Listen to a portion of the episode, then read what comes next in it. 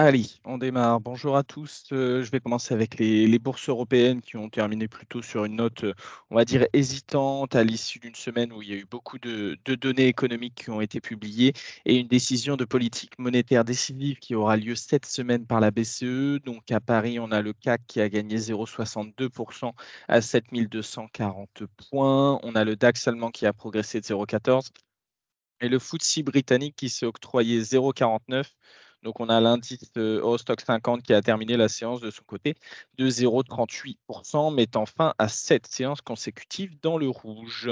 Euh, donc, si on regarde sur la semaine, on a un CAC qui perd 0,72 et un stock 600 0,76. Au niveau des données, donc on avait principalement des données américaines hein, qui ont été publiées cette semaine et qui témoignaient une nouvelle fois de la résistance hein, de l'activité aux hausses de taux, alors que l'inflation euh, continue de ralentir aux États-Unis et que les tensions sur le marché du travail commence à s'estomper. On a donc un scénario qui est considéré comme idéal hein, pour l'atterrissage en douceur et qui semble se, confirmer. Et les données d'inflation qui sont attendues ce mercredi pourraient venir encourager ces, perspectives. En Europe, on est euh, sur, euh, sur un scénario qui est un petit peu inversé, avec une activité et un sentiment qui continuent à s'affaisser. Euh, comme l'ont montré les différents indicateurs des PMI sur le mois d'août, alors que l'inflation demeure supérieure à la cible de la BCE et que la remontée des prix du pétrole couplée à l'affaissement. Alors, semble-t-il, on a un micro qui est ouvert. Euh,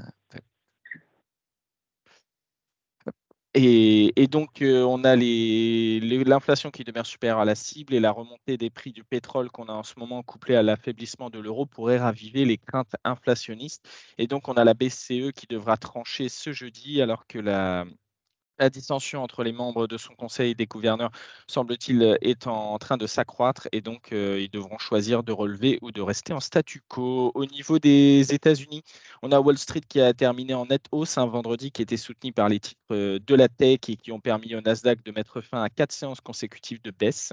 Et les gains ont été limités par la prudence des investisseurs avant la publication des, des données d'inflation qui auront lieu ce mercredi. Donc on a Dow Jones qui a gagné 0,22, un S&P qui a pris 0,14 et un Nasdaq qui a progressé de 0,09 points euh, donc sur la semaine écoulée, le S&P affiche une baisse de 1,29%, le Dow Jones 0,75% et on a un Nasdaq qui est en baisse de quasiment 2%.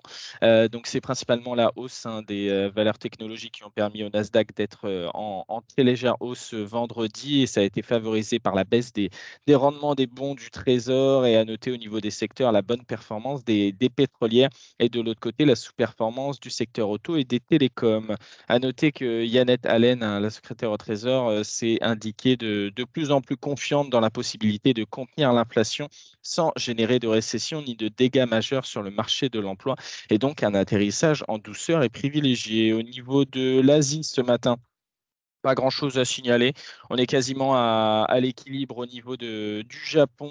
On a Hong Kong qui est en légère baisse et la Chine continentale en légère hausse. Et dans une interview accordée par le gouverneur de la Banque euh, du Japon, il a déclaré euh, vouloir une sortie discrète de sa politique monétaire ultra-doviste. Euh, au niveau de la micro ce matin, sur les large caps, on a Walmart qui a annoncé vendredi qu'il envisagerait de prendre une participation majoritaire dans ChainMed, qui est une chaîne privée de maisons de retraite.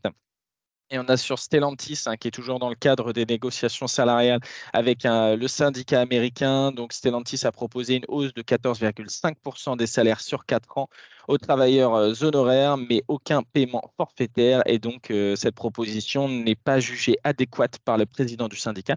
Et donc, pour l'instant, est rejetée. Sur Total Energy, un engagement à maintenir son plafond sur les prix du diesel et de l'essence au moins jusque la fin de l'année. Sur Veolia, on a le lancement d'un plan actionnariat salarié ouvert avec les 190 000 salariés du groupe. Et enfin, sur Novo Nordisk, euh, la société s'engage auprès de l'État de New York à plafonner à 35 dollars par mois le prix de son insuline pour les New-Yorkais non assurés ayant une prescription. Je laisse la parole à Nantes pour les Minutes Bonjour, le groupe de Champagne lance son BCC. Chiffre d'affaires consolidé du premier semestre sort à 109 millions d'euros, soit une, décroissance de moins 5,2% par rapport à celui du premier, euh, semestre 2022.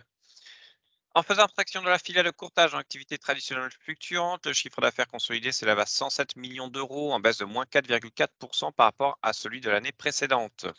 Le résultat net ressort quant à lui à 11,57 millions d'euros, en progression de 14,7% par rapport à celui du premier semestre. Cette croissance des résultats s'appuie sur l'amélioration du mix produit-prix.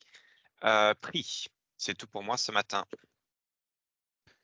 Merci Émeric. J'enchaîne avec la devise ce matin qui se maintient sur les niveaux de la semaine dernière autour des 1,0732 au niveau, au niveau du 10 ans obligataire. Pardon.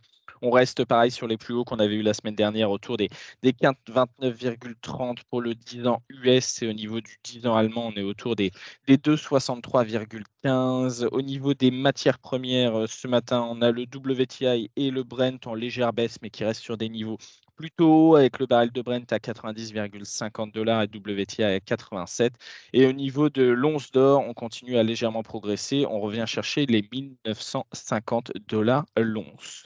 Au niveau des recommandations brokers ce matin, on en a deux. On a Schneider Electric avec HSBC qui maintient sa recommandation à l'achat avec un objectif de cours qui est relevé de 180 à 185 euros. Et sur Veolia, on a Alpha Value qui maintient sa recommandation à l'achat également, avec un objectif de cours légèrement réduit de 40,5 à 39,60 euros. Au niveau des statistiques, aujourd'hui, on n'en a pas euh, majoritairement attendu. Pour rappel, ça sera mercredi avec les chiffres de l'inflation aux États-Unis et surtout jeudi, le choix de la BCE. Je laisse la parole à Lionel pour l'analyse technique. Oui, bonjour. vendredi, les craintes de début de séance ont été effacées et on a fini quasiment au plus haut du jour, ce qui a permis sur le CAC, une fois de plus, de préserver la moyenne mobile de 100 jours haussière. ce matin, ça se confirme puisqu'en pro-ouverture, on ouvre avec un léger gap haussier. donc, c'est de bonne augure pour une poursuite de la remontée après la validation de ce support majeur. Au niveau sectoriel, on a toujours le secteur de l'énergie qui reste l'un des meilleurs secteurs à l'heure actuelle, le meilleur même, sur un mois, euh, depuis le début du mois, un mois glissant, trois mois glissants, c'est le meilleur secteur. Bonne séance. Merci Lionel, bonne journée, bonne séance à tous.